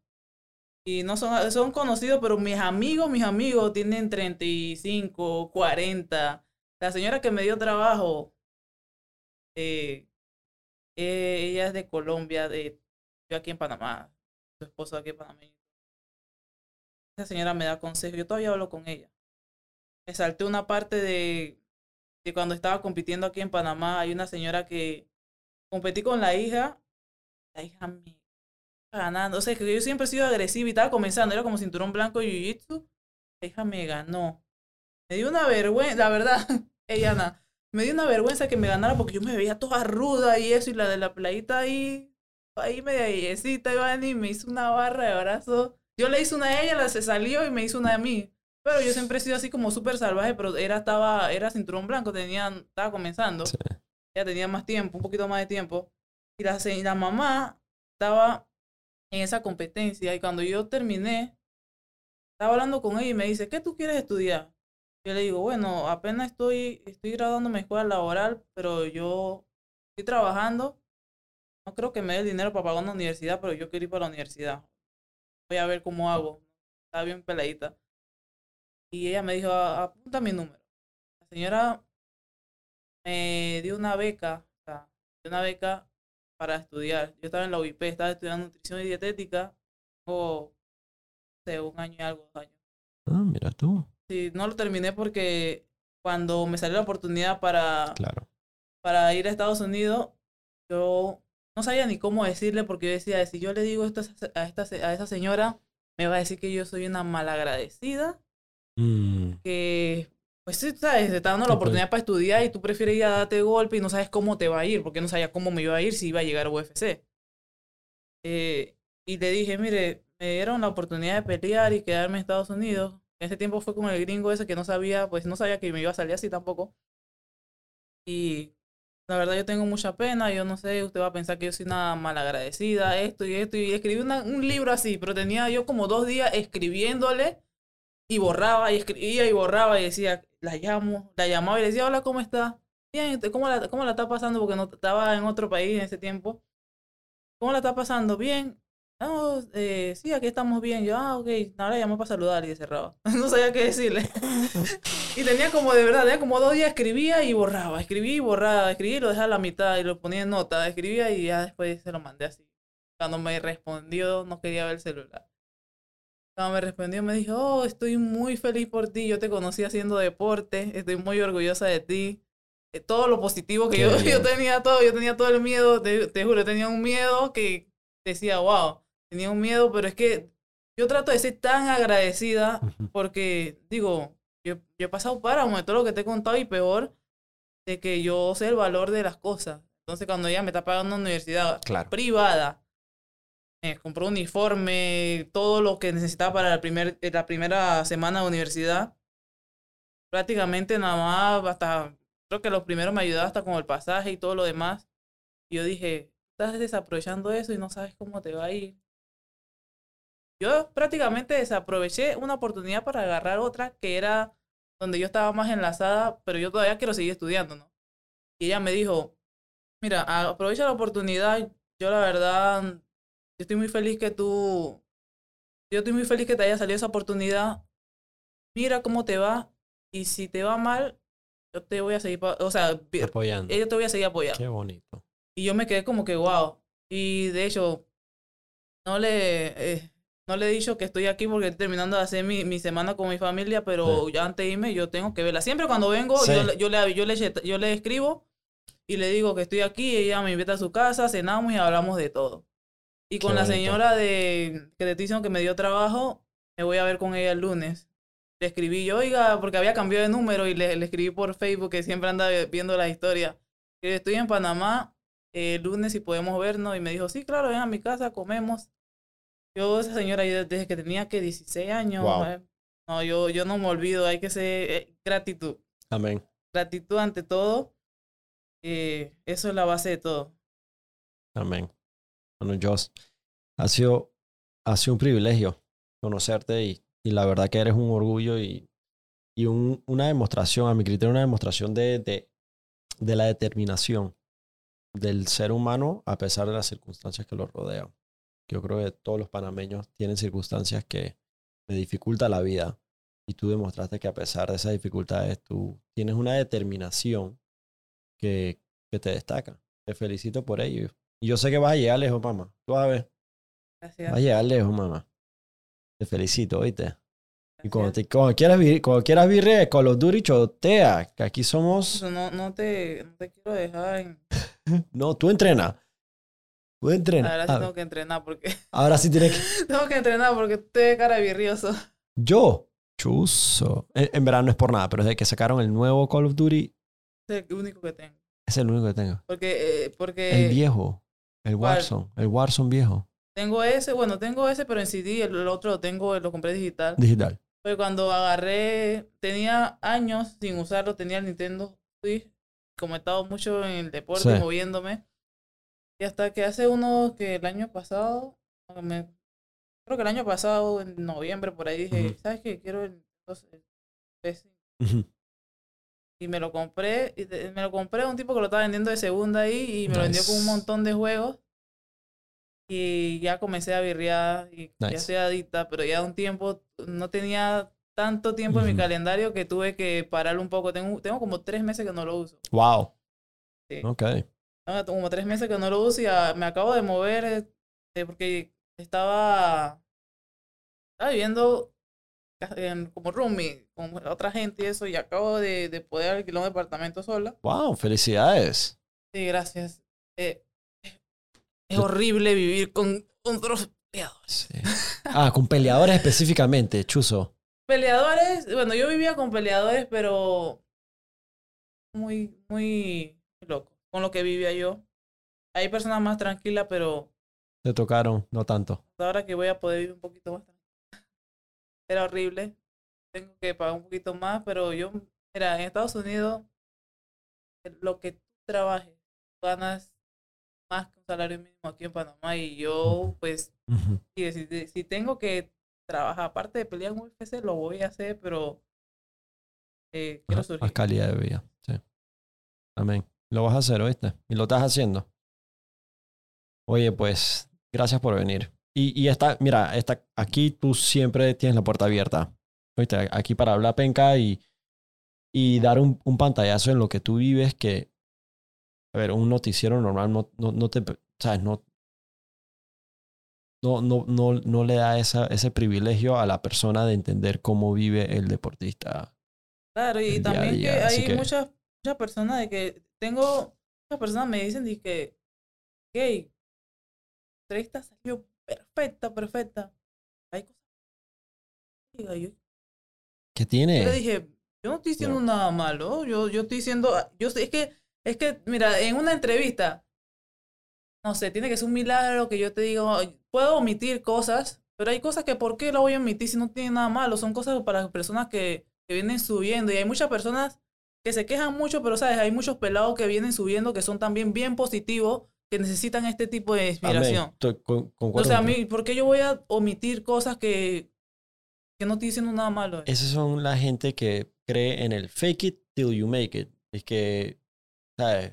Hazlo parecer aunque no lo sea, porque así lo hacen los artistas, los raperos, lo todo. Los reggaetoneros hacen lo mismo. Todo el mundo se está vistiendo con, con ropa que no pueden ni pagar, pero están demostrando que, que la están votando. Entonces dicen, no, no, no, no, no digas que la estás pasando. Difícil. No, no digas de dónde viene, ¿no? A mí, ropa yo con... prestada, ropa... Eh, yo, yo, yo agarro, ahí para Las Vegas y agarro en el Rose, Rose, Ujú. por mi par de ropa y ya. Ah, Ross. Dress for less. Buenísimo. Sí, está, eh, está buenísimo. Pues esa, esa ropa máximo. ni siquiera está acá, apenas llega acá a Panamá y que en vainas americanas y todo lo demás. esa, esa vaina ya es un seteo. Pero no, eh, eh, te lo digo porque yo vivo en Las Vegas y eh, tengo personas cercanas de que viven una vida que ellos solo se la creen y Mm. se la hacen creer, Mm. se la hacen creer a la gente por Instagram y yo Así digo, es. wow. Yo digo, wow, ¿cómo le hacen, no? Pero, pero, ¿sabes? Esto es lo que es. Cuando vengas, si vengo de nuevo, tú siempre, es que yo soy demasiado sincera, yo no puedo, de verdad, no, no puedo decirte que, que mentira, que te puedo, puedo eh, evitar decir otras cosas, pero yo no te voy a contar una historia mía que no es. Yo, yo, yo he vivido lo que te he contado, eh, no soy esa persona que cuenta historias falsas, no, yo lo he vivido y por eso estoy donde estoy y, y sacrificio. Y esa, esa autenticidad se siente. En, en una era en donde todo el mundo está maquillando su vida para parecer más bonitos o para parecer más lujosa o más perfecta, yo, la gente más que nunca aprecia la autenticidad. Punto. Es verdad, es lo que es. Esto es lo que hay. Ya. Felicidades. Hey, de aquí a septiembre te hablaré, pero... Estaré salir pendiente. todo bien. ¡Epa! salir todo bien. Vamos para allá. Vamos para allá, ¿oíste? Hey, gracias por venir a Serialístico, mamá. Gracias a ti por invitarme y nada, para todas las personas que, ven cerealístico, échenle ganas. La vida es difícil, pero no, no fuera divertida si no tuviera tantas complicaciones. Tanta, uno, uno, las complicaciones hacen estas anécdotas que uno pueda contar y eh, para otra persona. De esto viene la motivación. De esto viene la motivación, porque hay veces que yo estoy de repente y que necesito un poquito más de motivación y pongo, dije, motivación en YouTube. De repente sale algo y me quedo viendo un podcast, entonces ya está viendo un podcast de un tipo de México. Y me motivó en algo que yo necesitaba y ya. Mi día se alegró y desde esto viene. Así que motívense, luchen duro y esfuércense. Si ustedes no se esfuerzan, nadie se va a mover por ustedes. Párense de la cama, dejen la pereza y van a lograr todo lo que se propongan. Amén.